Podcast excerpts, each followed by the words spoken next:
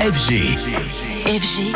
DJ Radio. Anthony, bonjour. Ce matin, de retour en studio, tu nous parles musée et DJ. Et oui, c'est assez rare pour euh, le souligner. C'est vrai qu'on aime beaucoup quand le patrimoine s'associe aux musiques électroniques. On pense bien sûr à Michael Canitro et son monumental tour. Aujourd'hui, place à un autre producteur français de talent, c'est Agoria.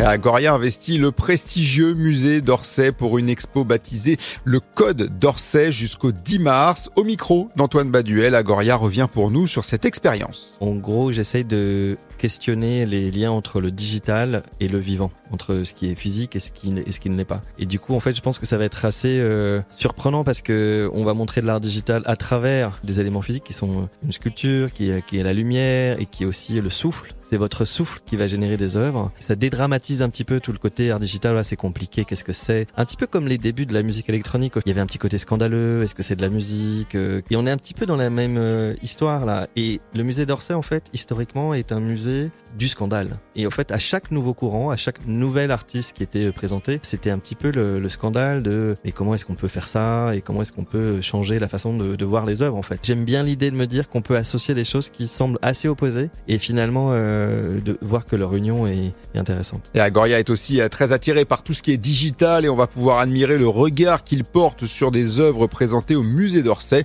Euh, pas question d'oublier la musique aussi avec une soirée au musée d'Orsay avec Agoria notamment au platine ce jeudi de 20h à 23h dans le musée du 7e arrondissement de Paris.